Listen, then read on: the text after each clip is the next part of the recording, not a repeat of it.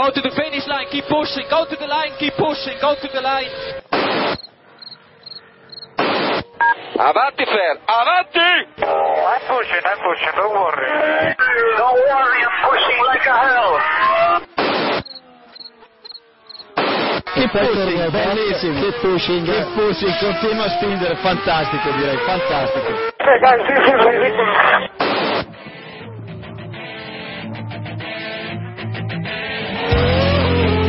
Comienza Keep Pushing, tu podcast de Fórmula 1.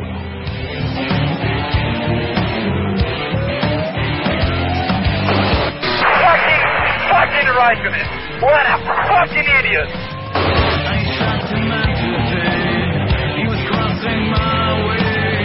So give me a full power then. Just let me alone, I know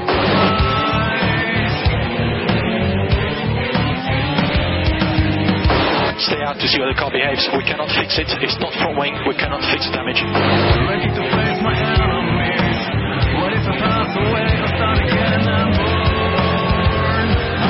think you have to leave a space.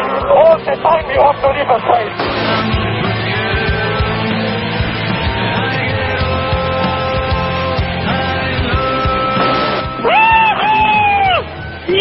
Ring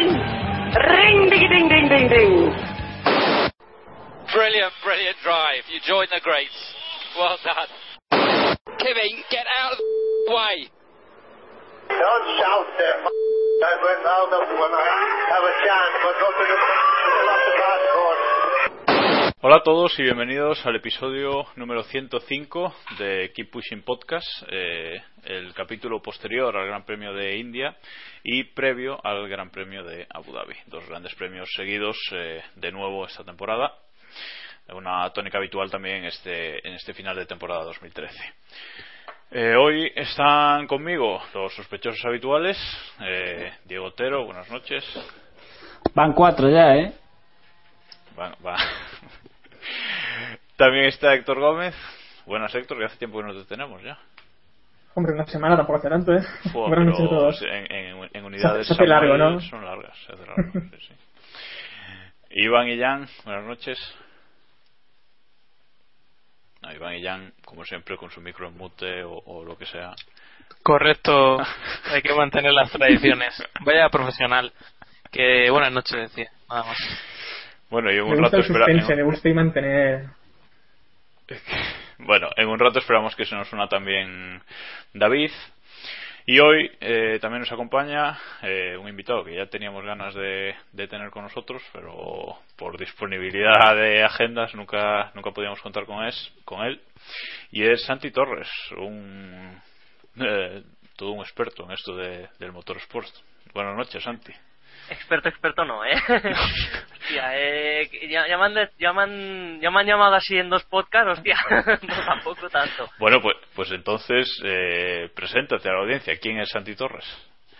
Pues soy un chaval de, de 23 años recién cumplidos y que le gusta el motor, lo lleva viendo desde pequeñito y que, bueno, aspira, intenta ser alguien que pueda trasladar la herencia del motorsport a futuras generaciones, eh, sea periodista o sea a nivel aficionado. Yo eh, me, estoy especializando ahora aún más dentro de los super- supercars, pero no dejo de banda ni la Fórmula 1 ni el resto. Bien, solo hay que seguirte en Twitter para saber que mucho VH Supercar, pero un poquito de todo también. O sea que quien quiera, eh, en Twitter eres arroba santitorres directamente, ¿no? Arroba Santitorres SM. Vale, pues quien, quien te quiera seguir ya, ya sabe. Seguro que al final del podcast eh, querrán seguirte muchos más. Bueno, vamos a, a empezar ya con el, con el post del Gran Premio de India. Eh, un Gran Premio, mm, bueno, algunos opinarán que aburrido. Para mí lo fue bastante. No sé, no sé el resto que, que opináis. Una nueva victoria de, de Sebastian Vettel, pero bueno, una victoria que, que se le complicó un poco. Por lo menos tuvo que hacer adelantamientos y tal. Y bueno, no sé, en general, primero, ¿cómo visteis la carrera? Diego. Eh, pelín aburrida, sí. O sea, no hubo mucho. Tuvo algún momento puntual divertido, pero en general, en conjunto, la carrera me pareció un tanto aburrida. Los demás, ¿a alguien le pareció A mí, divertido? a mí sí me a mí sí me gustó. La verdad es que tuvo ese punto artificial que quizá lo pusieron los neumáticos, los neumáticos Pirelli, lo poquito que duraban los blandos. Y la verdad es que poco comprensible la estrategia que tuvo Vettel, que también nos permitió demostrar que con un buen piloto, con un buen coche, la estrategia se convierte en algo secundario y aunque no cojas la óptima, puedes, puedes ganar la carrera, como hizo el alemán, que, que la consiguió bastante fácil, ¿no? Bueno, Santi, ¿tú cómo la viste? Mm, estuvo interesante ver las vueltas rápidas que hacía Vettel, el ritmo propio de Vettel. Y más allá de esto, pues, ver lo que era capaz eh, Alonso y Ferrari con, en, malas condiciones después del toque, la salida y tal. Y ver quién aprovechaba la retirada de Weber a mitad de carrera. O sea, a nivel que iba pasando la, la carrera, a medida que iba pasando la carrera, salen un poco más de dudas de ver quién, podía completar el podio o no. Y al final, pues eh, Rosberg y Grosjean se llevaron el, gato al agua. Más allá de la victoria que ya se sabía de sobras que iba a ser para Vettel debido al ritmo demostrado a lo largo de todo el fin de semana, pues lo interesante quedó el podio y lo que hacía el otro. Quizás eh, más interesante estratégicamente que, que a lo mejor visualmente para el aficionado, ¿no, Héctor? Sí, hombre, yo es que quiero saber, Diego, que es para ir una carrera divertida, vamos, porque la verdad es que esta, esta temporada hemos tenido buenas carreras un poco aburridas, pero vamos, yo esta no la considero aburrida eh, después de algunas otras que hemos visto. Aquí hemos tenido estrategias, eh, Vettel estuvo en el, en el medio del pelotón, más o menos, eh, y, y, vimos lucha, vimos a Massa incluso luchar por el podio. A mí eso me sirve ya para, para no aburrirme una carrera. quizás no aburrida, aburrida quizás no es la palabra, pero con menos interés, con, poco interés, quizás, no sé, Diego. Si quieres no sé, no, no sé. Yo a mí me faltó tensión. Quizás ocurrieron muchas cosas, pero a mí me faltó tensión durante la carrera. No sé, no le vi. Hombre, no tiene la tensión del resultado, desde luego. Y cuanto más grandes premios tenemos al año, menos importancia tienen estas victorias parciales en, cuanto al campeonato, sí, claro. Claro, ese es, uno de los problemas de que el campeonato eh, crezca tanto, que al final cada victoria individual no es no es un A partir de 16, 17 carreras yo creo que ya tenemos más que suficiente. Mm, bueno, si queréis luego, luego en, la actualidad debatimos un poco sobre sobre ese tema del calendario. Vamos ahora ya con, con los que hemos considerado los mejores del Gran Premio que no nos hemos estrujado la cabeza. Eh, hemos puesto a los tres del podio, así que empezamos por Sebastián Vettel. Victoria, eh, que eso, como comentaba antes, tuvo que trabajarla un poco, eh, remontando y, bueno, no remontando, pero sí adelantando coches por, por, la estrategia que había elegido. Y bueno, no lideró todas las vueltas, cosa que es noticia aquí en, India, no lideró todas las vueltas de la carrera. Y luego, bueno, al final con la victoria se hizo con su cuarto título de campeón del mundo, por fin. Y bueno, ¿cómo visteis la carrera de Vettel? Eh, a ver, empezamos por Santi, si queréis. Como un tiro, es que apenas se le vio. O sea, lo has dicho antes el tema de los adelantamientos. No le costaron tanto por aquello de. No, no le costaron nada, ese es el tema. principalmente aparte no se defendieron los, los pilotos y me explico. Eh, ellos sabían que Vettel estaba en otro planeta incluso en otra galaxia si hace falta. Así que ellos le dejaban pasar. No se quería meter por el medio porque con cualquier roce se va al traste la carrera de uno y la carrera de otro. Encima te, carga, te cargas la bronca de Red Bull por meterte en medio.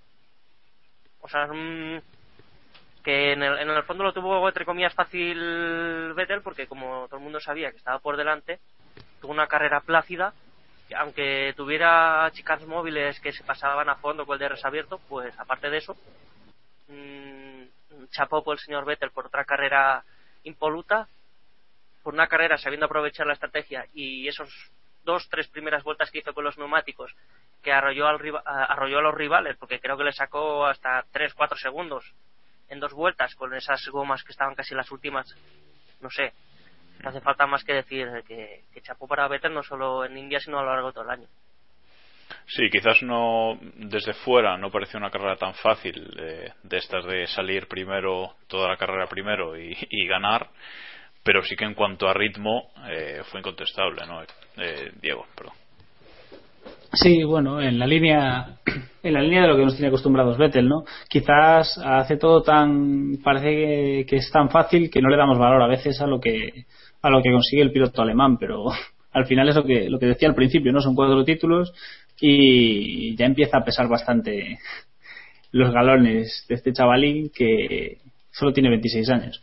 En cuanto a la carrera, eso, fue un ritmo aplastante, no tuvo rival y se pudo permitir hacer una estrategia que no era la más indicada, pero no había problema. Al final es lo que decimos siempre. Una estrategia es buena o es mala en función del piloto que la ejecuta, salvo casos excepcionales.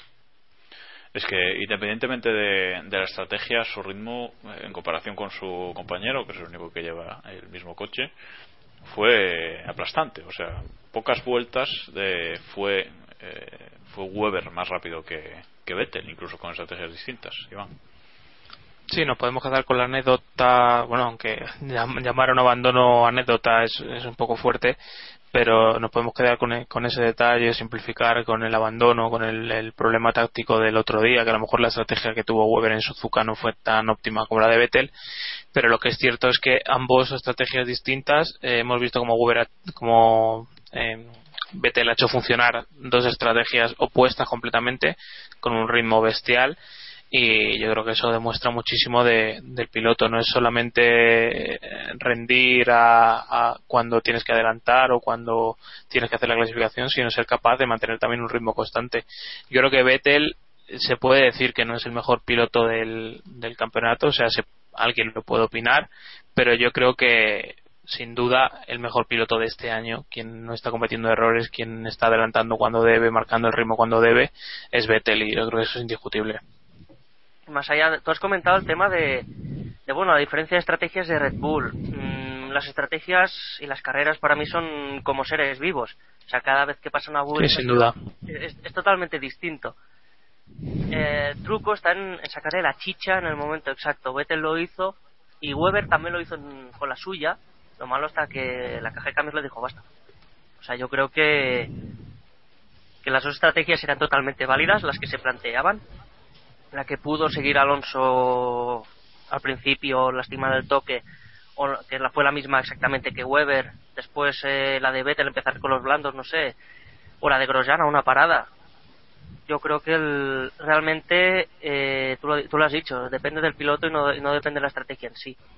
Claro, siempre, siempre nos acordamos de aquella carrera en Mañicus, ¿no? En la que una loca estrategia de cuatro paradas, que seguramente no sería la mejor, fue la que hizo a Schumacher ganar.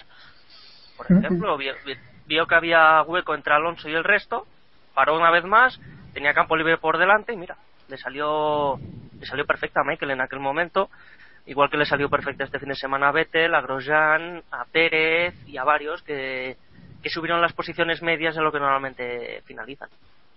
Pero es que además yo creo que Vettel llevaba una estrategia que era eh, bastante peor que la de, que la de Weber. Yo, yo no la entendí, no sé vosotros, pero me parece muy necesario salir eh, con, con, el neumático blando, porque podría haber marcado tiempo con el, con el medio y mantener la pole a lo mejor no, porque Rosberg creo que sí que lo había superado, pero vamos, tercero como mucho sí que habría salido. Y me parece que era una estrategia mucho mejor que parar en la 3 o 4, creo que paró, ¿no? Vamos, que. Sobre Vettel yo creo que lo hizo por aquello de las ansias de ir más rápido, ¿no? Sabemos cómo es Vettel, sabemos que va a buscar el tiempo siempre, yo creo que quería buscar el límite del coche el sábado y a partir de ahí pues adaptó su estrategia. Bueno, incontestable, incontestable carrera de, de Vettel, sin duda, no, no podemos ponerle ningún pero a, su cuarto título. Eh, ya solo tiene por delante a Fangio y a Schumacher en cuanto a, en cuanto a títulos de, campeón y bueno, eh, también debemos comentar, no nos podemos olvidar de esa celebración de su cuarto título, ese cruzar la línea, dar una vuelta y pasar directamente de, del, de su ingeniero de pista que le mandaba llevar el coche a donde debía y, se puso en la recta principal, unos donuts, se subió al coche, eh, tiró los guantes a la grada, eh, espectacular, o sea, a mí me pareció el momento de, de la temporada. Yo, yo, incluso me emocioné y, y Vettel no, no, no, es un piloto al que sigue especialmente, ¿no? Pero fue un momento increíble. Supongo que Diego, como Vettelista oficial de, del podcast, eh, lo habría disfrutado todavía más. Yo creo que cualquiera, no sé quién, no le hayan entrado ganas de aplaudir a Vettel después de hacer eso, después de saltarse un poco este este rollo que tienen en la Fórmula 1 de todo lo correcto, todo establecido, no podéis hacer nada. Yo creo que fue un, esa explosión ¿no? de felicidad. Sebastián no pudo más, le dijo a su ingeniero, hoy no, hoy no puedo irme a boxes tranquilamente y le dio un poco de espectáculo al público. El público, estoy seguro que quien estaba, estuvo allí en directo, fuese fan del piloto que fuese, lo disfrutó como un niño. Y no sé, solo queda darle la enhorabuena a Vettel por, el, por la celebración y por el- lo que decíamos, por el título. A ver qué se inventa el año que viene. Yo, antes de que opine Santi, eh, voy a ejercer un poco de polimalo y voy a preguntar si a Matías Elstrom le quitaron la, la victoria por porque su padre le echó una botellita de agua en el bolsillo. Eh, que Vettel tirara el, el guante a la grada no supone una violación de, del, del parque cerrado. Hombre, sabemos, Eso, ¿no? sabemos que si Ross Brown estuviese en Ferrari hubiese denunciado y no habría parado hasta que le quitasen la victoria a Vettel, aunque solo fuese por joder. Pero No, no creo que hubieran llegado hasta tal punto, pero lo de los guantes, hombre, es aquello de, de aligerar peso y tal, quizás sí, pero no. El tema de la celebración, pues, es lo que necesita la Fórmula 1, que, se- que se hagan celebraciones así. Sí, que, que, se, haga un que se que haga un reglamento en base a esto, que se quite de una vez aquello del porcentaje de gasolina que necesita la FIA y que se vayan directamente a mirar el, el, el combustible que suministran para la carrera. ¿no? O sea, que vayan a mirar el depósito donde ponen el carburante.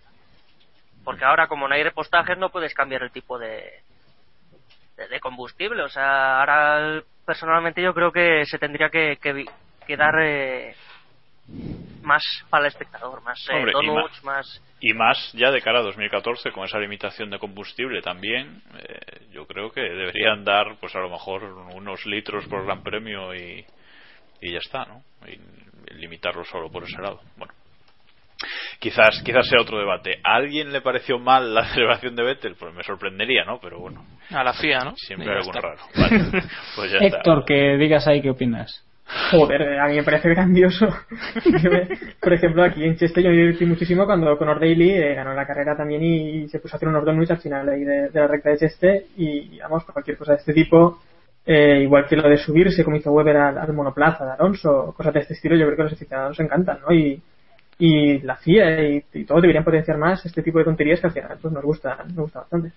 Bueno, eh, la historia se saldó con una reprimenda a Vettel, la primera del año, ya que no tenía ninguna, y 25.000 euros, nada más y nada menos, de multa a, a Red Bull por no llevar el coche a parque cerrado tras, tras la carrera, por desobedecer las órdenes, básicamente.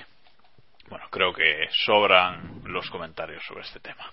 Quizás ¿Cuánto fue lo que lo que comentaste tú, Jacobo, si no me equivoco, que le, Yo que le puse, puse eh, en Twitter dije 10.000, pero luego me corrigió Pablo Rizal de Autosport. En China, a Weber por perder una la rueda, le pusieron 5.000 euros al equipo. Ya ¿A. Williams cuánto le pusieron en Japón? A Williams 60.000, van dos veces 60.000. No, 120. 50, 50 en, en Japón y 60 ahora, o sea que Ah. va sumando. Vale. Eso ya me parece un poco más normal, pero bueno, en fin, no vamos, a- no vamos a esperar un criterio unificado de, de los canteros, claro. Bueno, vamos con el segundo de, de los mejores. Ya, ya con el primero nos hemos alargado, verás tú. Eh, el segundo del podio, Nico Rosberg, eh, salía segundo en primera fila eh, de nuevo y a pesar de tener una carrera eh, no demasiado fácil para él, creo yo, eh, al final consiguió hacerse con la segunda posición de- del podio, eso sí, a, casi 30 segundos de Sebastian Vettel, 10 segundos por delante del tercero. Y bueno, un nuevo podio para, para Rosberg. eh, venció claramente a su compañero Hamilton en, en esta carrera. Y bueno, se aprieta esa lucha particular que tienen entre, entre los dos pilotos del equipo Mercedes. Y bueno, no sé, Iván, ¿qué opina sobre esta victoria, casi victoria de, de Rosberg? Es la primera vez que sube al podio desde que ganó en, en Silverstone y decía Vettel que, que es uno de los pilotos más infravalorados, creo que lo dijo en la rueda de prensa después. Y no estoy del todo de acuerdo, pero sí que estoy de acuerdo en que no está teniendo los resultados que merece este año, eh, tanto por problemas externos a él y por otras circunstancias que, le están apartando de, de estar más arriba. me da la impresión de que está haciendo un muy buen año. Está a 20, 25 puntos, creo, de, de Hamilton, que es un rango, yo creo que, que hubiéramos firmado todos a principio de año. O sea que, que yo creo que es- está haciendo un buen año y tengo la sensación de que Hamilton no lo va a tener tan fácil el año que viene como, como parece. Las últimas carreras de Hamilton, luego lo hablaremos, pero vamos, eh, dejan bastante que desear. Eh, Héctor Rosberg. No, poco más que decir. eh, tampoco. Simplemente salió, eh, salía ya segundo, quedó segundo, poco más. que Yo ya he votado aquí por a Pérez y no lo habéis dejado. Vale, Santi, ¿algo que comentar de nuestra rubia favorita? el pelo, no. Eh, aparte también necesitaba uno- un lavado el los monos después de carrera, aparte de eso. eh. Sí, eso no, no se sintió cómodo en el podio, está claro. y eh, pero aparte de eso, el nada, carrerón de Rosberg porque supo eh, sobrepasar a Massa en las paradas y con una estrategia impoluta también. Supo ser el mejor del resto. Eh, algo que, que se está destacando bastante de este es- en las últimas siete o ocho carreras en las que Vettel se distancia y quien quede segundo es que ha hecho un carrerón porque ha intentado acosar a Vettel de alguna de alguna u otra forma. No, no, la lucha es por el segundo puesto, eso, eso lo tenemos claro desde hace algunas, algunas carreras. Bueno, casi que voy a librar a, a- a Diego de opinar sobre Nico, eh, pero, pero sí del tercer mejor de, de este Gran Premio, que es el tercer clasificado, el tercero en el podio, que es Romain Grosjean. Un carrerón espectacular, eh, saliendo desde la posición número 17, eh, después de, de, una, de un fallo estratégico garrafal de Lotus el, sábado. Y bueno, eh, poco a poco fue remontando para acabar en el podio, tercero, con una sola parada, si no me equivoco. Eh, espectacular carrerón del francés que está haciendo un final de temporada increíble, digno de, ser el primer piloto de Lotus el año que viene. Diego. Eh, bueno, hace unos cuantos podcasts yo dije que cuando Román hizo la primera, su primera buena actuación en este final de temporada, que llevó unas cuantas, dije que, que estaba muy bien, pero que no era suficiente para justificar su, su renovación por Lotus y que nos había dado muchas malas carreras como para olvidarlas. Ahora creo que sí podemos decir que se ha ganado, vamos, con creces la renovación, le está dando bien a Kimi, está pasándole por encima y está haciendo unos grandes resultados. Está haciendo unos grandes resultados en todos los grandes premios, está mostrando constante, fiable, no, no está cometiendo errores, eh, parece que ya ha dejado atrás ese Grosjean fallón y, y aficionado a los cacharritos que nos que vivimos el año pasado y no sé, solo podemos felicitarle y eso, esperar que el año que viene tenga una mejor temporada y un mejor monoplaza desde el principio de la temporada. Eh, opinión sobre general sobre Grosjean, Santi, tú que, que no te hemos tenido hasta ahora, eh, algunos eh, cierto cierta Grosjean persona es que no está que- cierta persona que no está en este podcast decía el año pasado que iba a ser el día relevante, que no está no está hoy, eh, pero está haciendo un final de temporada increíble. ¿Qué nos dices de eso? es un incomprendido. Comprendido. Eh, Gro- Grosjean ha ido rápido, siempre. Lo que pasa que en 2012 aún estaba un poco en la época prepúber, esa que quieres chulear, que quieres adelantar y tal. Ahora, eh, desde que le, le cascaron la multa para Monza y la suspensión, se ha calmado un poco, sabe esperar, sabe mantener el ritmo, que es lo que importa en una carrera. Y mira, una parada con un ritmo más que decente, quedando por delante de, de Massa, de Hamilton, de Pérez, de gente que, en teoría le tendría que, tendría que haber acabado por delante del francés por la posición en parrilla. O sea, para mí, Grosjean, otra ot- muy buena carrera del francés y como dices, está, está, de, está saliéndose las últimas carreras y no literalmente, por suerte. sin entrar a sin entrar a valorar el tema Pirelli de que hablaremos dentro de un poquito eh, Iván esperabas que hiciese solo una parada o alguno se esperaba que hiciese solo una parada Grosjean Hombre, después de la película que nos habían vendido Pirelli, yo creo que nadie, ¿no? Pero vamos, nada, nada así. También Force India fue lejísimo con la estrategia. Así que, bueno, yo creo que lo, lo, lo hablamos luego mejor porque si no nos, nos vamos a ir mucho de tema. No, pero, pero me quiero decir, incluso en carrera, durante, eh, durante la carrera, ya, ya viendo que llevaba muchas vueltas, si pensabais que iba a- a- al final a hacer una parada corta o, o si creíais que podría acabar la carrera. Ya una vez ya pasados todos los límites, que de los que hablaremos luego, eh, no sé, es que yo yo durante mucho rato, hasta, no sé, las 10 últimas vueltas pensaba que iba a volver a parar, no sé.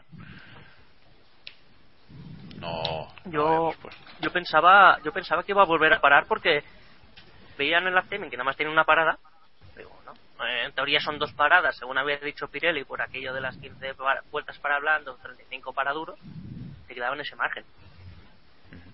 De vueltas y yo me quedé un poquito sorprendido que llegara con una parada. Después ya la broca que echara Pirelli ya...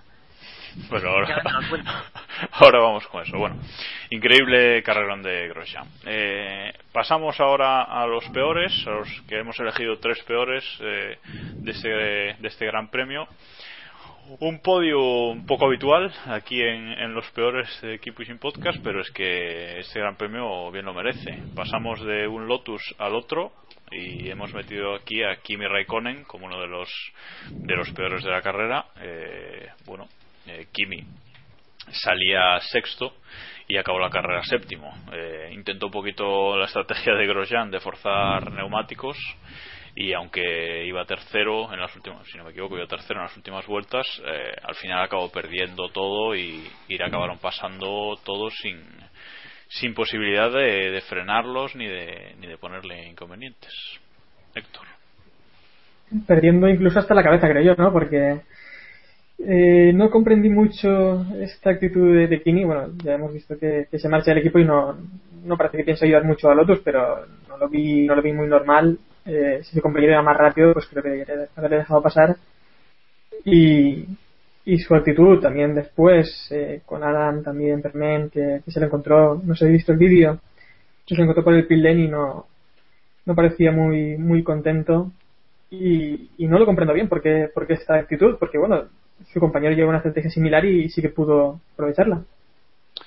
No, pero ¿de quién, en este Gran Premio, de quién ha sido el problema de, de actitud? ¿De Kimi o del equipo? Porque en el, en el mensaje de radio que Sí, sí, escuchamos. eso también es, sí.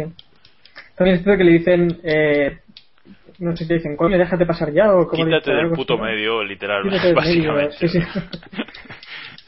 Ese es el mensaje que escuchamos. Tampoco sé si antes habían habido otros o, o, por ejemplo, el, el mensaje también que escuchamos a Massa, ¿no? Que ya se enfatizaba tanto por porque habían habido mensajes previos. No sé si aquí ocurrió algo similar o, o, pues, la, la tensión, ¿no? Del momento, pero tampoco estuvo bien. Diego, puro Kimi, ¿no? Eh, puro Kimi, puro Kimi que como nos tiene acostumbrados a lo largo de su carrera tiene pues com- tiene, tiene sus momentos brillantes y sus momentos de dormir y lo vimos en su época de Ferrari te puede, Kimi es un tío que te puede firmar una temporada increíble unas carreras increíbles y de repente hacerte unos resultados mediocres durante dos, tres, cuatro grandes premios o un año eh, no sé si no sé si ahora Ferrari se estará replanteando y pensando si hizo bien o no fichando a Kimi y no a Hulkenberg, pero más allá de eso no fue un buen gran premio para Kimi. Creo que los dos pilotos de, Lotus hicieron jugaron a la misma estrategia y que ni ellos ni el equipo tenían muy claro si iban a jugar a una parada o a dos, que en este caso Kimi degradó más las gomas y tuvo que parar y Grosjean no, pero tengo la sensación de que ni siquiera en el propio equipo estaban muy seguros de si esa estrategia de ir una parada iba a funcionar o no. Sobre la polémica de los mensajes de radio y de no dejarse pasar, yo, eh, volviendo a ver un poco la situación, yo no tengo claro si es que Kimi no se dejó pasar o que directamente no era el coche se le fue y no pudo y mantuvo hizo más por mantener su coche dentro de la pista que por no dejar pasar a su compañero. Pero bueno, ni el mensaje fue correcto por parte de Lotus quizás, o la forma de- del mensaje, aunque después de cómo habla Kimi tampoco podemos decirles mucho, ni, Eso es. desde, luego, ni desde luego la actitud de Kimi fue la correcta, deje- no dejándose pasar, pero bueno. Cuando tienes un piloto que hace lo que le da la real gana, pues te arriesgas a ese tipo de cosas. Sí, Uy, yo no eso- sé cómo lo casi ve- ha sonado no a crítica, Diego. Dale, dale, ¿Eh? Perdón. Que eso casi ha sonado a crítica a, a Kimi, ¿eh? Y no, eso no Yo intento, intento ser, intento ser crítico, aunque no me dejéis, y intento ser crítico con él cuando lo hace mal. Vale, Iván, perdón.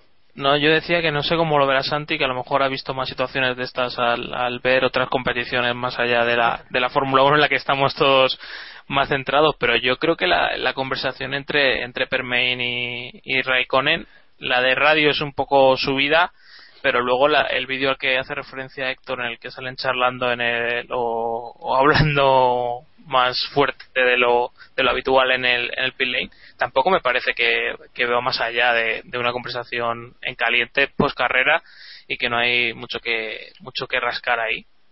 Te voy a dar un ejemplo de este mismo fin de semana, en las camionetas de la NASCAR, Kevin Harvick dijo, estoy hasta los cojones, me he ido de Childress, del equipo donde está ahora, para el año que viene no estará, que me he ido por culpa de los niñatos ricos que están subiendo ahora mismo, que son los, nie- que son los nietos del, del propietario de Childress. O sea, citándole, eh, en caliente salen estas cosas. Y en la NASCAR a veces salen puños. Aquí no salen puños por aquello de la imagen. La última vez creo que fue el de Piquet en el 81-82 contra... No sé, fue, fue Hockenheim que le, Salazar, le, eh. le soltó una patada. Salazar, sí. Sí, esa patada, aquella patadita. Es lo que decíamos antes. ¿no? Algo más hemos visto, ¿eh? Algo más... Al menos levantar el puño, sí. Golpear del todo, creo que no, pero... Hombre, esa, esa discusión también el año pasado en Spa entre Grosjean y Hamilton también. O recuerdo Hombre, también la de las- Trulli la- Sutil en Brasil. Trulli es fil de verdad también, sí. etcétera. Y la mítica, Chato en Spa 2005 que le dio un- una caricia. Dice así. Yo para, para recordar eh, solo me, me acuerdo de, de una que tiene relación Kimi, que fue, ¿os acordáis cuando se tragó Hamilton a Raikkonen en el, en el pit lane cerrado de, de Canadá? Que Raikkonen se limitó a acercarse, darle un toquecito y decirle, mira, el semáforo y se fue para, para su box y se acabó. O sea que ahí yo creo que, que es lo que demuestra que Raikkonen tampoco, yo creo que sabe que, que una vez ya está la carrera terminada tampoco hay mucho que hablar. Bueno, eh, Michael Coulthard fue en el 98, ¿no? Cuando también fue a buscarle al box a... Hombre, no le dejaron, pero hubiera estado divertido. Eso fue muy bueno. Bueno, eh, dejamos a, a Kimi atrás, puro Kimi este fin de semana y vamos con el segundo de los peores que hemos puesto a Lewis Hamilton, eh, tercero en parrilla detrás de, de su compañero, pero en carrera no pudo hacer más que sexto, una carrera, bueno, mediocre, podemos decir, de, del británico, que no destacó especialmente y bueno, eh, acabó incluso por detrás del McLaren de, Sergio Pérez, que, hizo una gran actuación este fin de semana. Así que bueno, no sé cómo lo veis, Héctor. No, bueno, es que Hamilton también ya hemos visto que es un piloto muy, muy rápido, pero cuando se, cuando la carrera trata de, de guardar neumáticos, de saber un poco conservarlos, también lo ocurrió ya en 2000, en 2011 contra Baton, pues no es el, no es el mejor piloto para esto. Y ahí es donde tal vez Rosberg podría apretarle un poco. Porque en otras cosas sí que está, está por encima. Y en las próximas carreras, que creo que Pirelli sí que ha hecho una elección menos, más conservadora, pues volverá a estar, volverá a estar por delante. Ujú. Eh, bueno, Santi, ¿cómo viste a, a Hamilton? Negro. Haciendo, haciendo la coña en negro. Luego, luego se nos echan encima, pero bueno, hay mucho, hay mucho flanter. que se me echen encima a mí. lo- el, el tema de humor negro, nunca mejor dicho. Eh, Hamilton, que, la- que le pasara a Vettel, o sea, que le pasara a Pérez por delante y que Hamilton después no pudiera adelantarle, no sé. Es un poco surrealista, ¿no? Eh, McLaren lleva toda la temporada sufriendo como cosacos y llega aquí a la India y el que sufre es Hamilton, el que se fue de McLaren. No, la imagen, la imagen fue cómica, ¿no? Eh, y ver, a, ver al McLaren con, con Sergio Pérez pasando a, al Mercedes de Hamilton no, no, no dejó de ser cómico. Claro que luego, luego vas a la clasificación y ves dónde está Hamilton y dónde están los McLaren y ya, ya se pasa todo, ¿no? Eh, bueno, ¿alguno quiere comentar algo más de, de Hamilton? Bueno, buenas noches, David Sánchez de Castro. ¿Qué tal? Buenas noches a todos y todas. Buenas noches, Santi. Bienvenido a esta tu casa y para siempre, forever and ever. Eh, pues eso, que nada. Que, que ¿De qué estamos hablando? ¿De Hamilton? Que de Hamilton, de la mediocre carrera de Hamilton, ¿qué, qué te pareció Me- que le pasara a un McLaren? Mediocre me parece un gran término para, para definir la, la carrera de Hamilton. La verdad es que eh, quizá ha sido el piloto que más me ha decepcionado sobre todo por las expectativas que tenía puestas en él en, en, este fin de semana, ¿no? Creo que gestionaron muy mal su carrera o él mismo gestionó muy mal su, su carrera y, en fin, la imagen, por no, no andar mucho más, la imagen de un, de un McLaren, un McLaren de este año adelantándole, eh, bueno, lo dice todo. Bueno, que te ha fastidiado la porra, vamos, no, no, no Sí, básicamente le tenía, le tenía segundo, no pasa nada, esto es así, ¿no? vale, vamos ya, vamos ya entonces con el tercero y último de los peores para completar este podio de la vergüenza. Eh, Fernando Alonso. Eh, en la clasificación del sábado clasificó octavo, eh, optando en teoría por una estrategia distinta, saliendo, saliendo con los neumáticos medios.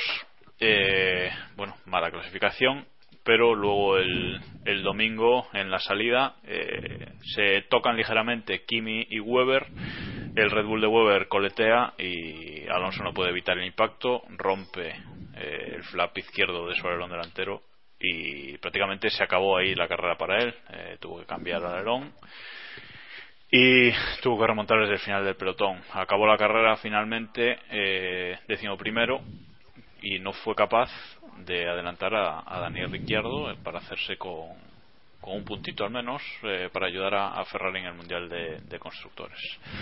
Iván, decepcionante fin de semana del de Ferrari. Sí, mal todo el fin de semana. El, el sábado no pudo sacar más de más de la cuenta del Ferrari. No está calificando bien Alonso este año. Nunca ha sido ninguno de sus fuertes, evidentemente. Pero este año yo creo que se puede justificar un poco en el, en el rendimiento del monoplaza, en esta ocasión en, la elección de los neumáticos también, pero yo creo que podría haber estado un pelín más arriba y es la historia de siempre. Cuando sales en tercera o cuarta fila tienes muchas más opciones de, de acabar fuera en la primera curva. Le ha pasado el año pasado, le pasará, le ha pasado, le está pasando este y le puede pasar el año que viene como no sean capaces de conseguir un coche que califique más arriba. Saliendo en esas posiciones al cabo del año, eh, un par de incidentes vas a tener. O sea, eso lo, hay que tenerlo claro porque estadísticamente le pasa a todos los pilotos. Eh, ¿Se está dejando ir Fernando en este final de temporada, Santi? No. Fernando está quemado. Tiene unas llagas en las manos, en la cara, en todos los lados, que aunque no se vean a simple vista, se nota. Está quemado de Ferrari, está quemado del ambiente que hay, está quemado del coche, está quemado de la prensa, está quemado de todos. Se ven las declaraciones, se ve, eh, porque no para de repetir las mismas y es que la cara que pone es como, sí, sí, yo te digo esto, pero en el fondo, ¿qué quieres que te diga, sabes? está quemado y se demuestra en pista. No tiene... Sí, la imagen esa de los libres 3 cuando hubo la clasificación fue, ¿no? Que tuvo un problema con el con la radio. Bueno, eh, la imagen que daba el box de Ferrari eh, no tenía nada que ver con, con la con la teoría del buen rollito que, manejan y que aplauden a los, los, acólitos de, de, Fernando. No, no, es que el, el ambiente en Ferrari es bastante chungo, está bastante chungo. Al menos es lo que yo veo desde fuera Después vendrá, ya sabemos quién y no, es que como tú no vas a los circuitos, no sabes lo que pasa aquí. Yo, yo, yo me remito a la, a la prensa que escribe, que, que, emiten o la que escriben otras personas, y a un Alonso desmotivado, con ganas de que llegue 2014 y seguramente finales de 2015 porque yo creo que se va a ir de Ferrari.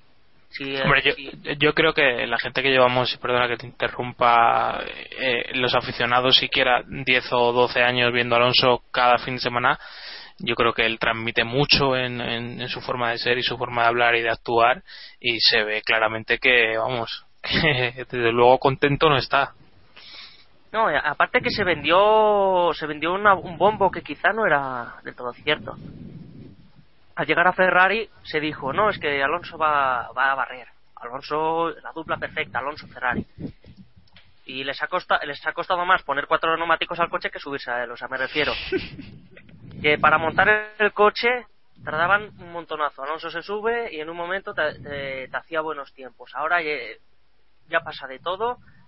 Eh, está buscando cosas que celebrar que a mi, a mi sincera opinión el casco mítico de, ya famoso de los eh, 1571 puntos me parece una sobrada y yo creo que se está cogiendo un clavo ardiendo para poder celebrar algo.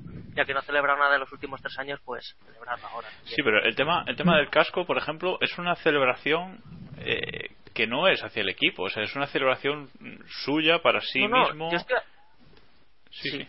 Por eso te digo que está intentando celebrar algo que no ha podido celebrar estos tres años.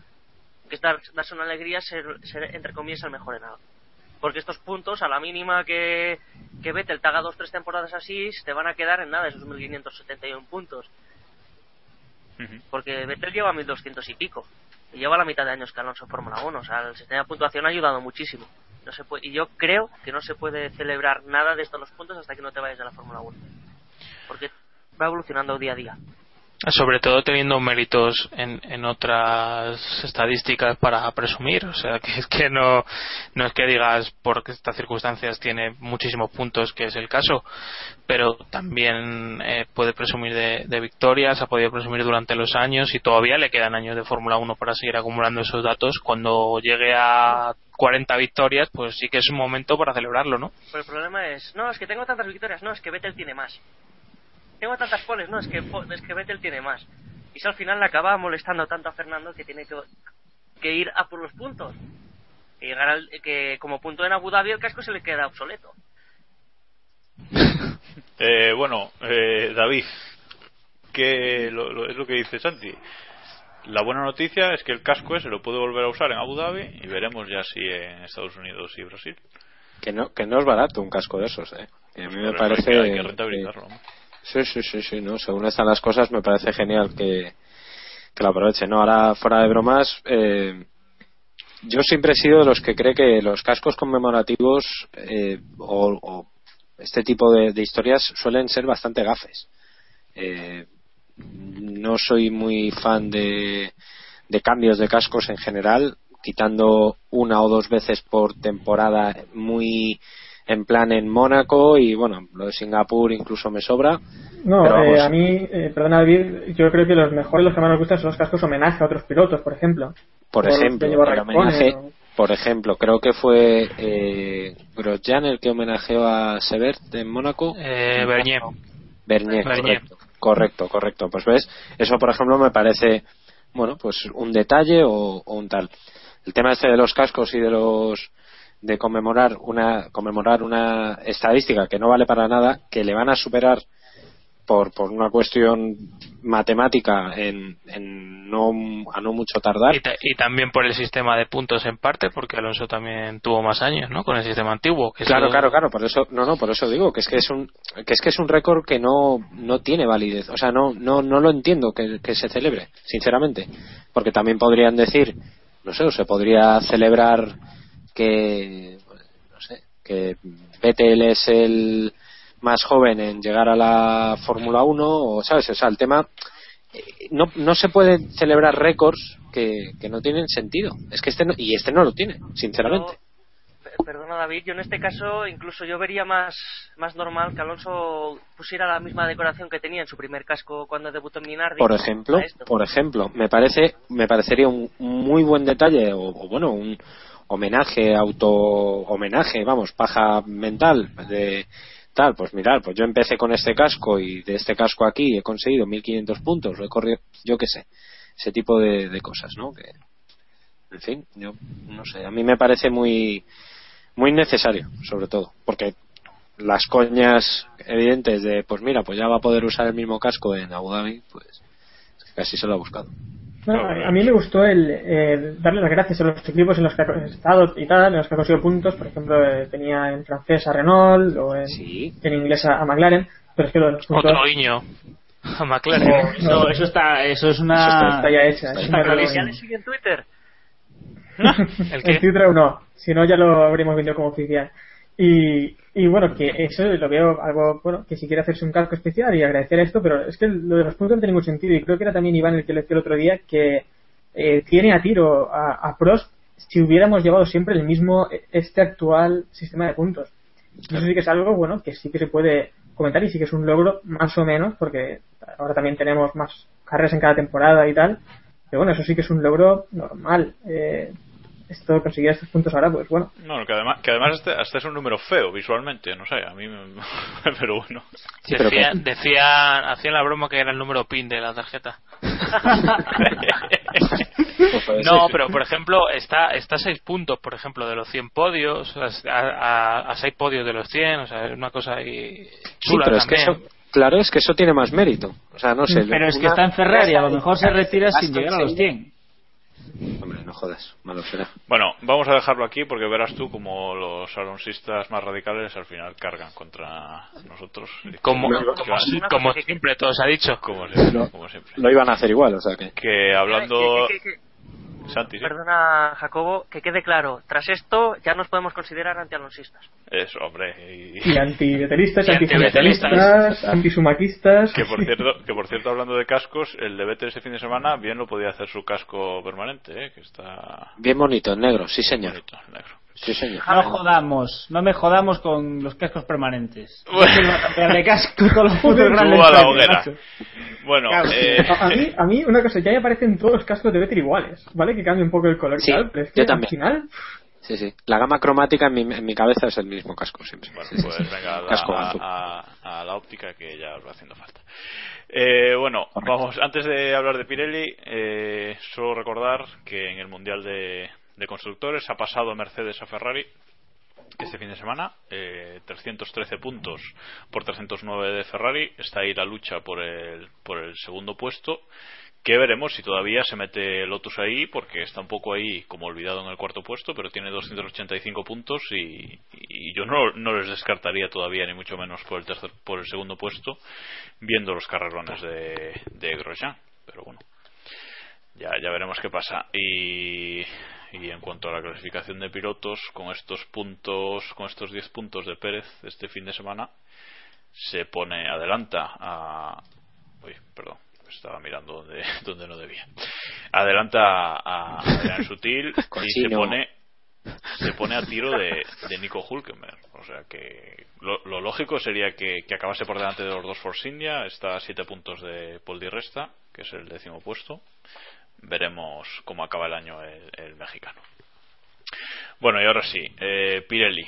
Otro fin de semana de Fórmula 1, otro fin de semana de escándalo Pirelli. No se fían de sus neumáticos, dicen a los equipos que con las blandas pueden dar 15 vueltas, si no me equivoco, como mucho, y con las medias, eh, ya no sé, 35 o 35. 35, 35.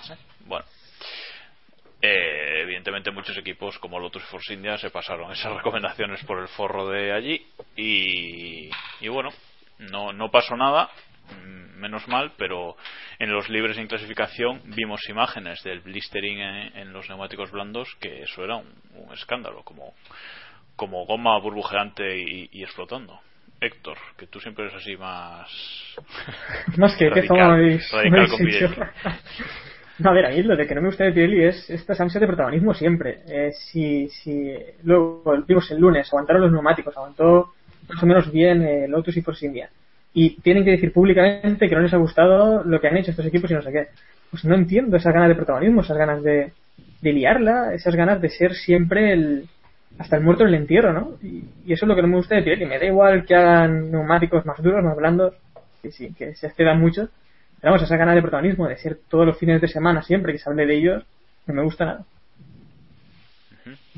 Santi, tema Pirelli, que... que- Yo ¿qué normalmente estoy a favor de Pirelli. Aquí es que, bueno, los neumáticos son así, punto. Que digan lo que digan. Si hay blistering, hay blistering. Que los, que los equipos trabajen con ello y lo, y lo sepan y lo sepan lo se- y sepan lidiar con ello. Que si entra- tienen que entrar en la, en la vuelta 3, pues entre la vuelta 3. Al final nos divertiremos todos, son carreras. Pues, o es lo que intentamos, ver carreras por puro placer. Si empezamos a sacar mierda carrera tras carrera y todo, al final no las vamos a, no vamos a disfrutar de ellas. Es lo que está pasando este 2013. Siempre está Pirelli en medio, si se le ignora va a seguir trabajando igualmente, porque es un mandado. En el fondo, el mandado de la FIA. Eh, hace lo que dice la FIA. Los equipos se quejan y todo el mundo apunta a Pirelli cuando tendría que a apuntar a la FIA. También podría amputar Por- alguna A, cosa. a- a amputar, sí, tampoco sería una mala opción. Tend- Tendría que atacarse más a la FIA por el tema del reglamento, que si esto, que si lo otro. Mm, Las carreras son las carreras, no se tienen que modificar los neumáticos de un año para otro si esos ya funcionan. En 2012 yo creo que funcionaron bien y, y por parte de la FIA se tendría que, que obligar, en este caso, en mi opinión, a que vuelvan los de 2012 siempre y cuando las combinaciones de neumáticos sean las que dicen a principio de temporada y es de buenas a primeras. Más allá de los circuitos nuevos, que eso ya sería una, una duda externa. Así no hay problema. Pues de, de cara al año que viene vamos a volver a tener lío porque los vuelven a cambiar eh, otra vez. No sé. Eh, David, ¿algo que comentar? O seguimos. A... O Héctor, perdón. Perdón, Héctor. Aquí es que me parto porque estaba viendo el otro día el vídeo de la presentación de Pirelli y decían que habían reducido el blistering, que iban a ser unos neumáticos que, que, bueno, ya hemos visto también desde el principio de, de, pretemporada ya estaban, no ha sido por el cambio, que sí que ahora están también con, con otros compuestos diferentes a los de a los que presentaron. Pero vamos, que lo de Pirelli me parece grave. Bueno, y bueno. también decir, eh, también decir, perdona Jacobo, eh, nada, estas que lo que no entiendo, bien que, bien que muchas cosas son de la FIA, pero lo que no entiendo es esto de Pirelli de, de obligar. En esta carrera no han obligado, era una recomendación, pero en otras que si no pueden eh, variar mucho el camber, que si eh, bueno, lo de utilizar unos neumáticos en un lugar diferente. Que lo que yo no comprendo de aquí es que cómo puede ser que funcionaran mejor al revés unos neumáticos asimétricos. Pero estas son cosas de Pirelli. Ni ellos tampoco lo saben, ¿eh? O sea, yo creo que les ha cuadrado así y han dicho, ah, pues mira, pues funciona. Y ya está, o sea, es. No. no sé. Voy a probar en mi coche, a ver. Sí, sí. Ah, Ya sabes, cambiarlos de lado y luego nos lo cuentas desde el cuenta. hospital. Bueno, no, no, vamos decía- a. decían en una radio que era ponerlos de adelante atrás. Pero bueno, esto ya es otra cosa. Vale. Pruébalo en un tractor. Sí, sí, sí, sí. Venga, vamos a, vamos a acabar ya esta, este post del Gran Premio de India. Eh, vamos a acabar, como siempre, con el Mundialito. Eh, ya sabéis, damos 3, 2 y 1 puntos a los eh, pilotos que nos han parecido mejores y menos uno al que nos ha parecido peor o al que peor nos cae o, o como, como lo veáis. O a masa. O, sí, o sea, o a masa, que es, siempre ahí está el comodín que, que no pasa nada. Siempre está ahí. Claro. Bueno, ¿quién quiere empezar? Eh, David, venga, por hablar. Eh, pues no lo tengo preparado, pero bueno, no pasa nada. Eh, bueno, pues tres puntos a, y no me creo que vaya a decir esto, Romain Grosjean, me, me moló la carrera en genérico, estuvo bien. Dos puntos a Vettel por, bueno, pues por otra lección más. Y el punto se lo voy a dar a, pues, pues se lo voy a dar a, pues la verdad es que no sé, a Pérez, A por Pérez. ejemplo, por, sí, a Pérez, sí, por, por dárselo a alguien por, por bueno pues por conseguir esos 10 puntos que posiblemente sean si no es su mejor resultado es eh, en lo que queda de temporada me refiero será uno de los mejores y creo que, que ha dejado muy buen sabor de boca y el menos uno pues el menos uno igual es cebarme con, con el cadáver pero se lo voy a dar a Mark Webber porque es que no la puede liar en todas las salidas o sea es que como la lía así el año que viene en Le Mans, en las 24 horas me refiero, no nos a quedar sin Weber. Malo será, malo será, pero visto lo visto, no sé, no la puede liar así en la salida, no, no puede perder todas las salidas, una posición, dos posiciones, y en este caso, encima con, con daños colaterales. Vale, Diego. Intenta ser más breve, por favor. Diego. Eh, más breve, venga, tres puntos a Grosjean, dos puntos a Vettel, un punto a Massa y menos uno a Raikkonen.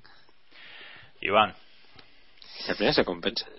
Tres Rosberg, ojito. Bueno. dos Grosjean, Bueno. uno, uno, uno Pérez, menos uno eh, Raikkonen también. Héctor. Héctor. Gracias, Héctor. Gracias, Héctor. Bueno, pues Santi, Vale, que- A ver, Héctor. eh. Perdón, me ha pasado lo de, lo de Iván también. Venga. Que nada, que copio lo de David y menos uno para Raikkonen simplemente ya. Acabo antes.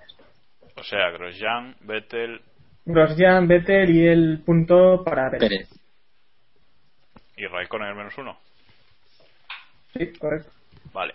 Santi, te toca. Yo voy a cambiar un poquito el, el puntito, ¿eh? Tres para, para Vettel, dos para Grosjean, uno para, para Ricciardo. Por aguantar a Alonso no sé cuántas vueltas luchando por los puntos. Bueno. Y el, Y y el menos uno... es Que no sé a quién, a quién dárselo, porque realmente...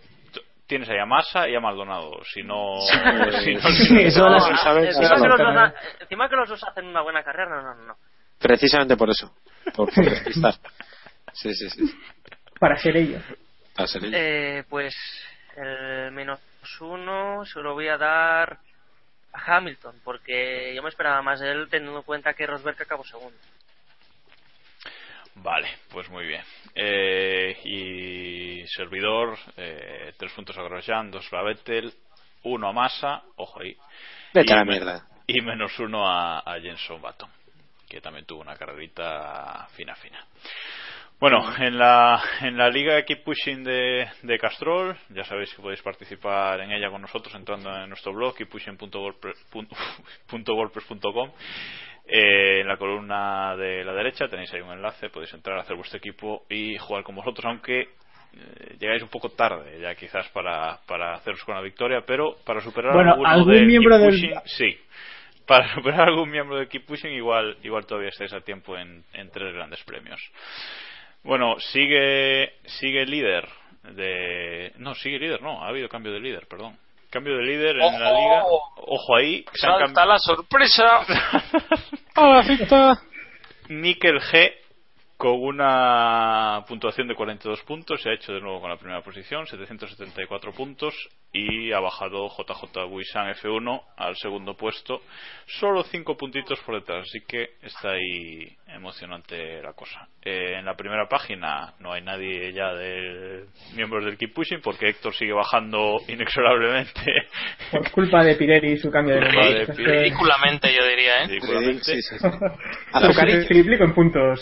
La señora de la señora de David mantiene el pabellón en la primera página y la señora de Iván en la tercera página subiendo siete puestos se hace con la mejor Copiando- puntuación de este Copiándome los reglajes. pues se hace con la mejor puntuación de este fin de semana con 52 puntos también bastante lamentables pero es lo que hay cuando hay un gran premio raro es lo que es lo que suele pasar bueno, eh, pasamos ya a la previa de Abu Dhabi ya, si queréis. Eh, ¿Qué decir de Abu Dhabi? Han vendido todas las entradas. es que... Qué Lo que, dijo. Raikkonen, lo que dijo Raikkonen del circuito cuando le preguntaron creo que es un buen resumen del Gran Premio de Abu Dhabi. Recuerda, refrescanos la memoria. Por favor. Eh, dijo, si mi memoria no me falla, dijo, le preguntaron qué le parecía el circuito y dijo que una mierda. Bien. Como bueno, resumen eh, está bien. por lo menos han vendido todas las entradas. Eh, 4 o 5. 4 5. Sí, las cuatro tribunas VIPs. Y bueno, siempre es un, es un circuito con unas instalaciones espectaculares, más allá Eso de sí. que el circuito, bueno, es, es lo que es, no da para más, mucha curva de 90 grados, un par de rectas largas eh, y poco más. Eh, vamos a preguntarle a Santi qué le parece el circuito, que no ha estado aquí con nosotros este año. Que... ¿Me puedo parafrasear a Raikkonen? sí, pero bueno, sí, Debes. es una mierda. no, en serio, no no le veo el punto. Demasiado asfalto, es que es un- una capa de asfalto a lo largo de, de una colina, con un parque de atracciones a las afueras, cuatro, cuatro casuchas para los boxes, un hotel que parece... Hombre, el hotel es chulo. A mí, a mí me, El recuerda, hotel mola. me recuerda a un pet. Que eh, debe estar más vacío cuando van a limpiar los cristales, madre mía. Sí, sí, sí, no sé, sí. Excepto los pilotos que están ahí el fin de semana, creo que poco más hay. Por eso. Yo, yo lo que voy a eh, proponerle a, a, a Eccleston es que mande limpiar los cristales del hotel justo el domingo, el día de la carrera. Porque ya sabéis, cuando limpia los cristales siempre llueve, entonces por lo menos darle Correcto. un poco de, de emoción al, al Gran Premio, que, que ni con eso de que al final empieza de día y acaba de noche nos ha emocionado demasiado, salvo en 2012 y, y 2010 poco. La típica imagen de la luna también tenemos y poco más. la- las fotos míticas de siempre, pero bueno. Bueno, Pirelli lleva a este Gran Premio los mismos neumáticos que, que a la India, blandos y medios. Veremos qué sorpresas nos depara el fin de semana. El DRS eh, se vuelve a colocar en las dos rectas largas del circuito, no hay sorpresas. Hay dos zonas distintas de detección, con lo cual seguramente volveremos a ver eso de yo te paso en la primera zona, tú me pasas en la segunda y así cinco o seis vueltas seguidas.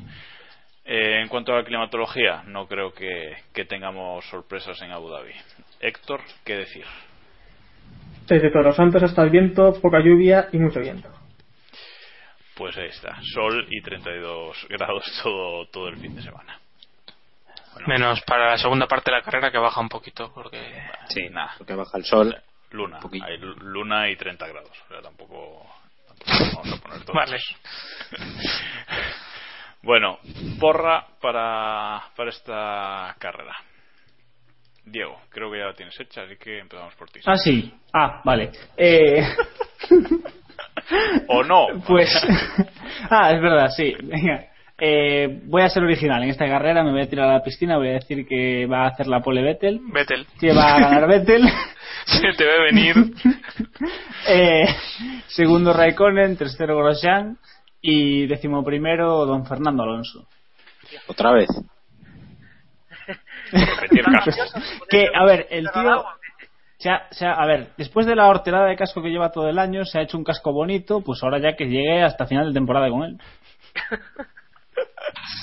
Vale, eh, Santi, tu, tu porra para este fin de semana. Eh, bueno, supongo que el ganador y la pole ya la sabéis, ¿no? Vettel, Vettel. Voy a cambiar, voy a decir a Alonso segundo, Weber tercero. ¿Y un décimo? Y un décimo. Un décimo. Eh. Prepara gurillos. Cri, cri, cri, cri, sí. Va a ser Maldonado. Se quedará a las puertas, estará luchando por los puntos hasta la última vuelta. Y con bueno, como, como siempre. Héctor, Pues Vettel, Vettel, ya fijo. Y Grosjean segundo. eh, y tercero vamos a poner a, a Hamilton. Un décimo, yo voy a lo seguro a Pérez. pero seguro dice. Iván, Yo me voy a arriesgar, como me da igual ya. No hagáis esto en vuestra liga Castrol. Os va a ganar Grosjean, segundo Vettel y tercero Raikkonen. Y un décimo Mark Webber. la Y pole. la pole para Vettel. La pole eh, para Vettel, sí. Ahí ya, tan tonto no estoy. Por lo menos rascar cinco puntitos en la, en la porra. Ahí, ahí está. hay que David, Hay que, mantener, hay que mantener la quinta página. David. Pues llamadme loco, pero yo creo Loco. que la pole. Gracias. La pole va a ser para Mark Webber. Loco. Ahí lo dejo.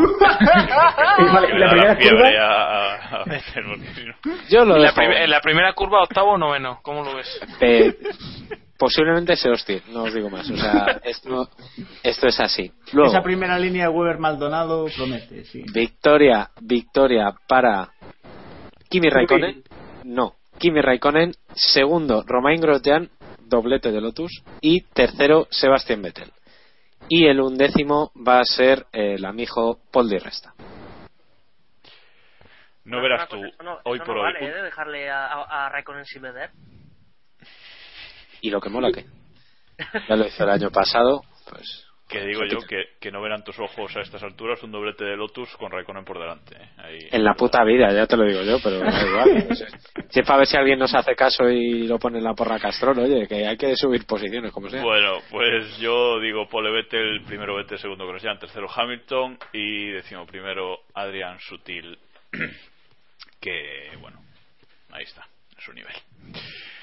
Vale, eh, vamos ya con la, con la actualidad para rematar el, podcast. No hay demasiado, pero bueno, un poquito de, de Silly Season y alguna cosilla más que, que siempre viene bien. Vamos a empezar por el tema Ross Brown. Eh, esta semana ha vuelto a salir cuasi confirmación de que se irá de Mercedes a, a finales de temporada, lo que venimos hablando ya ya mucho tiempo, desde verano. Eh, Mercedes a Mercedes le han preguntado y oficialmente han dicho que ellos no comentan ni confirman ni desmienten, pero hoy, creo que hoy o ayer, ha llegado Nicky Lauda, que Hoy, hoy. ya sabemos cómo es, y ha dicho que él va a luchar por Ross Brown para que se quede en el equipo y que va a luchar hasta final de año. Bueno, la frase ha sido un poquito más espectacular. La frase ha sido, los rumores acerca de la salida de, Ro- de Ross Brown son bullshit, en inglés es mierda. O sea, básicamente son una mierda, que no se lo cree y que, y que va a pelear porque, porque Brown se quede. O sea que, Yo aquí tengo dos teorías. O a Nicky no le cuentan ciertas cosas, Que puede ser. que es probable. Que debería ser. o, o- o- o no sé, o estas, estas declaraciones así, ya cuando casi está la cosa confirmada, que, que Ross se, se va, eh, no sé. O que, o que otra opción es que Nicky nos esté troleando a todos, que bastante incluso es lo más probable, y diga, pues vamos a darle la vuelta a la historia, ¿sabes? O sea que, no sé. Santi, ¿cómo ves tú la situación de, de Ross Brown? ¿Lo ves en, en- lo ves un Yo añito creo que sabático? Lauda pondría la mano en el fuego por Ross Brown, ¿eh? ¿Cómo? Per- perdón, que no te. Que, que, No pondría, chiste. que Niki Lauda pondría la mano en el fuego Ya sabía para, yo que- que vale, correcto. Sabía yo que venía el chiste. No, digo que, digo que si ves a, si ves a, a, a Ross como, tomándose un añito sabático y en, en Honda, McLaren Honda en 2015, más en Honda que regreso, regreso a Honda. Sí, Bueno. ¿por qué no? Querrán ¿por darle la sí? confianza que en su Es una momento le quitaron. es, una, es una opción más que posible, teniendo en cuenta la cantidad de cocos que hay en Mercedes. Bueno, es que ahí se van a pegar, alguno, alguno acabará mal. Y se acabará yendo. Y yo creo que Ross Brown es lo que intenta evitar. Oye, a mí no me metáis en, en, vuestra, en vuestros medios, que yo me voy con los míos. ¿Los demás qué?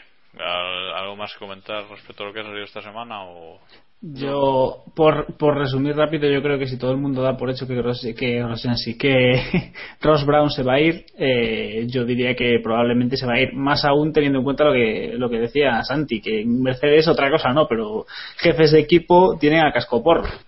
Así que si, si Honda le ha puesto un bonito cheque delante a nuestro amigo Ross, no descartaría que se fuese.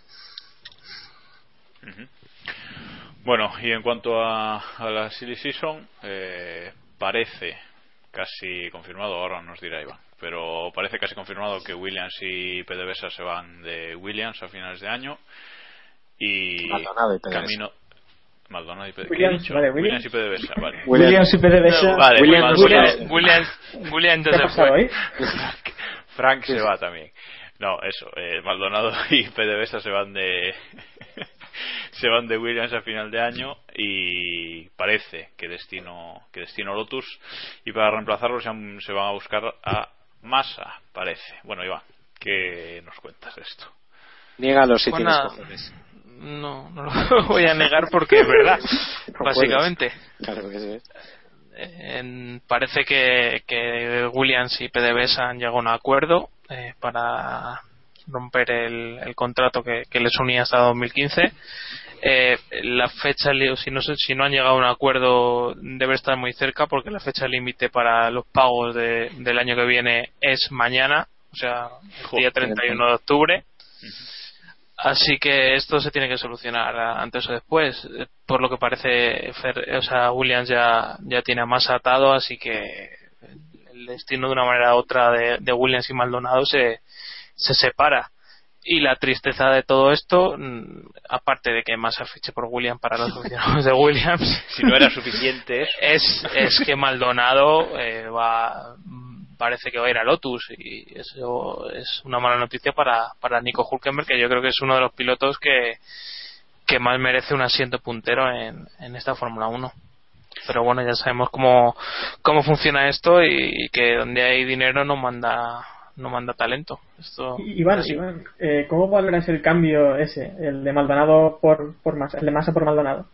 no me he puesto a valorarlo todavía lo digo porque a lo mejor es un cambio para bien, ¿eh? Y va en serio.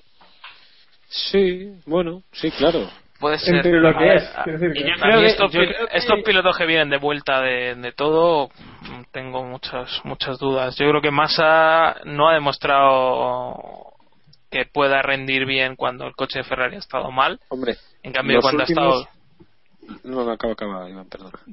No, que digo que si es un piloto que, que, que ha brillado y ha, y ha sacado algo de talento ha sido hace años y con buenos coches, o sea, ahora cuando en cuanto peor ha sido el Ferrari estos últimos años, más diferencia le, le metía Alonso, así que eh, no sé cómo va a afrontar del todo eh, eh, sus años en, en, en Williams. Parece que en Williams, evidentemente, el, el coche va a estar más atrás de, de lo que a Massa está acostumbrado.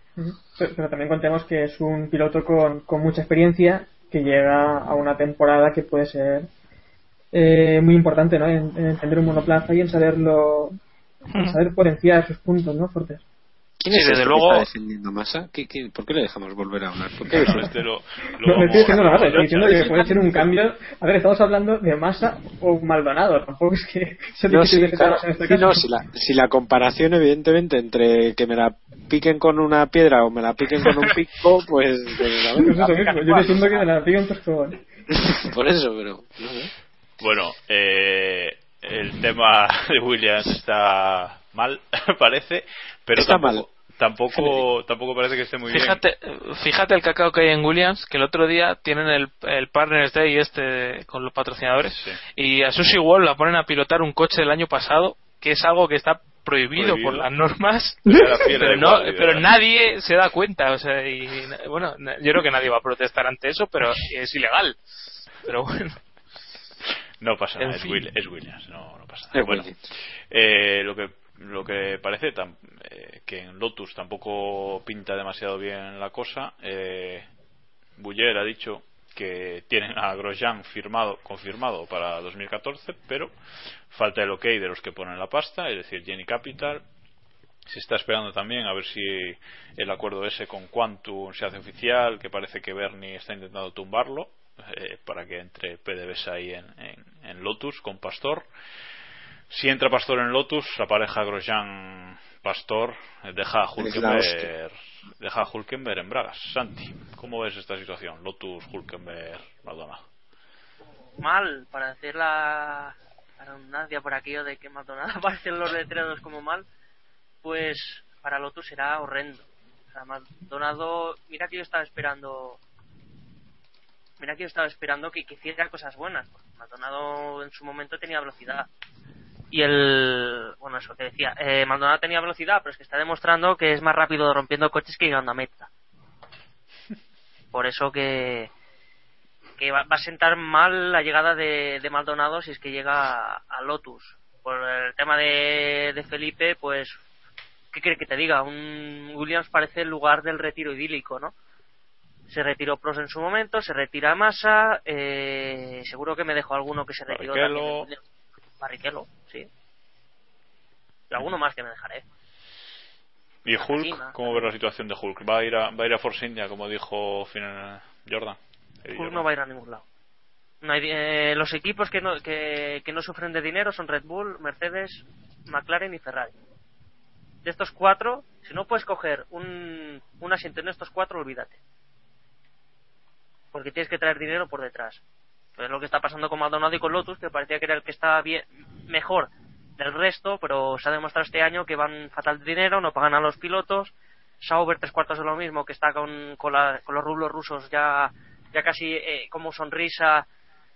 Force India también está chunga en dinero. Vamos, que si no traes un patrocinador te quedas fuera de la Fórmula 1 de nuevo. No es lo que yo le diría. McLaren no lo vemos como opción. McLaren, si, si Alonso no decide hacerla, si no se le va la olla a Alonso a finales de este año, yo creo que la temporada que viene volverá a ser Baton Pérez y en 2015 entrarían para Pérez Alonso. Baton sería. Bueno, pues para acabar el, el podcast de hoy ya, dos temas que quizás nos puedes comentar tú más también, eh, Santi, que es ese rumor, eso que se está hablando de que Weber se puede bajar del Red Bull antes de, de final de temporada. Dinos qué se está hablando y, y por qué. Eh, principalmente es porque como Weber ya lo anunció en su momento, va a estar el año que viene con el Porsche LMP1 en, en el WEC, en general, no solo el 24 de Le Mans, sino en, en las otras pruebas. Así que sería un paso adelante para Weber para aclimatarse a lo que es el, la conducción de prototipos y también el tema de- del híbrido y tal. Eh, esto que provocaría que si Weber se, ma- se baja del Red Bull después de Abu Dhabi, entraría Daniel Ricciardo ya en Red Bull, con el- siendo compañero de Vettel para Austin y para Interlagos, y en, y en estas dos también estaría Daniel Kvyat en el en el segundo Toro Rosso, ya que como se confirmó hace unas semanas, el ruso estará en 2014 en la parrilla. Yo creo que esto es un- una cosa más que factible por el tema de que a Weber ya no va a ayudar, ya tiene el campeonato de constructores, ahora es momento de que Daniel, que, que Ricciardo coja experiencia con el dentro del equipo grande, igual que Kvyat con el equipo pequeño y acostumbrarse a lo que es un gran premio de Fórmula 1, así el año que viene no tiene que ir eh, a tientas, no tiene que ir buscando rebufos o buscando ruedas para saber, eh, para mejorar, ¿sabes? O sea, puede hacerlo ya antes y para 2014 ya tener eh, ese arma preparado que sería el ruso. Bueno, los demás lo veis factible, rápido, una rondita rápido. ¿Veis factible que Weber se baje del Red Bull antes de final de año, David? Factible no lo sé, pero deseable sí. Diego. Yo mm, me parecería interesante, pero yo creo que no, que va a seguir hasta final de temporada. Héctor. No, yo también creo como, como ellos que va a continuar. Eh, Iván. Lo mismo. Pues yo, fijaos que visto la racha que lleva, no, no lo descarto, ¿eh? que se pueda bajar las dos últimas carreras. Bueno, eh, ya lo último por hoy. Kubica, saliéndonos un poquito de la Fórmula 1, pero también relacionado, Robert Kubica ha ganado este fin de semana el Mundial del WRC 2 y, bueno, ha dicho en declaraciones que han salido hoy que está muy bien ganar en, el, en los rallies, pero que le gustaría volver a su sitio, que es la, la Fórmula 1. ¿Qué, ¿Qué nos dices de Kubica y este campeonato que ha ganado Santi? Pues que el, el Mundial de Rallys está sufriendo una enfermedad crónica y es también lo mismo que en Fórmula 1, el dinero. Eh, no hay los pilotos que había antaño, eh, el nivel, bajo mi punto de vista, ha bajado bastante. Y eso lo ha aprovechado Kubica, que a la mínima que tengas un poquito de, vista, sepas ir rápido con un coche en cualquier situación, pues te puedes llevar un, un mundial, en este caso el, el mundial, la segunda división, por así decirlo, el WRC2 meritoria la victoria, meritoria el campeonato y con actuaciones geniales que realmente creo que en este pasado rally, al menos como vi yo el sábado por la tarde, estaba ya cuatro minutos por delante del segundo clasificado en su categoría, o sea, una barbaridad. Eh, ¿Y- lo ves? ¿Lo ves compitiendo? el- bueno, si finalmente da el salto a la categoría grande, ¿lo ves eh, realmente compitiendo, poniendo en dificultades a los pilotos establecidos o todavía le Di- falta? Dificultades no, pero podría aprender. Que es una cosa que, claro, siempre siempre está abierto para, para cualquier piloto y es lo que tienes que hacer. Llegas a una categoría nueva y tienes que aprender a marchas forzadas. Puede estar en el WRC, pero necesita también dinero, como digo. Ahora mismo es lo que hace. ¿Tú no lo ves a medio, pl- a, me- a medio plazo en una competición de, de turismos? Me gustaría, pero no. El Mundial de Turismo va a ser complicadísimo y si te vas a, a categorías extranjeras ya son menos conocidas a nivel mundial y quizá eso no le interesa tampoco. ¿no? Y en, y en el. DTM, en el equipo de Toto, Tampoco porque viene Félix Rosenbis de la F3 también por detrás y alguno más caerá con dinero. Felipe Massa era ahí, sí, un poco. ya también decían. Bueno, pues lo vamos a, a dejar aquí por hoy, ya, capítulo más largo, más corto que los últimos, digo, pero bueno, eh, mejor, más breve, para, para que nos escuchéis eh, antes. Muchas gracias, Santi, Santi Torres, por estar aquí con nosotros en este capítulo, por fin, hemos tenido. Seguro que es un placer para nuestros oyentes escucharte. Y nada, gracias David, Diego, Héctor, Iván, por, por estar aquí una semana más. Eh, Gracias a ti por, gracias a ti por invitarnos. No, si, yo, si yo no invito a nadie, cualquier día me echáis. Bueno, eh, No lo descarte, ya lo hemos conseguido con uno. Esto es. es- bueno, Está siendo duro. sí, sí, eso sí. bueno Poco os recuerdo, os recuerdo a todos nuestras formas de contacto, nuestro blog keeppushing.wordpress.es, eh, si nos queréis mandar un email keeppushingf1.gmail.com y estamos en las redes sociales, en Facebook, Google Plus y en Twitter, que es donde más solemos atender, y en Twitter somos arroba kppodcast. Así que nada más por hoy, nos despedimos ya, volvemos la semana que viene, ya con el post de, de Abu Dhabi, a ver qué ha, qué ha ocurrido en esa carrera semi-nocturna. Y nada más, gracias por escucharnos y hasta la semana que viene. Keep pushing al máximo. Adiós. Gravity mola, ¿eh? There is a star that lights the road. Will it take me to the end? Well, I don't know. But for one last time, I'll take this ride and just drive. I wanna be